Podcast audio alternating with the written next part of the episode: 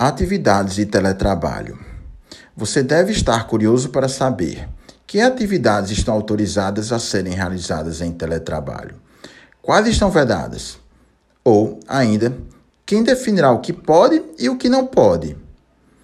Existe a indicação de priorizar aquelas atividades cuja natureza demande maior esforço individual e menor interação com outros agentes públicos como as atividades de elevada complexidade que exigem um elevado grau de concentração, ou ainda as de baixa a média complexidade, mas que têm um elevado grau de previsibilidade e ou padronização nas entregas.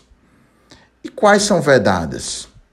Não poderão ser realizadas atividades cuja natureza exige a presença física do participante na unidade, ou que impliquem redução na capacidade de atendimento de setores que atendam ao público interno e externo, ou, ainda, que sejam desenvolvidas por meio de trabalho externo.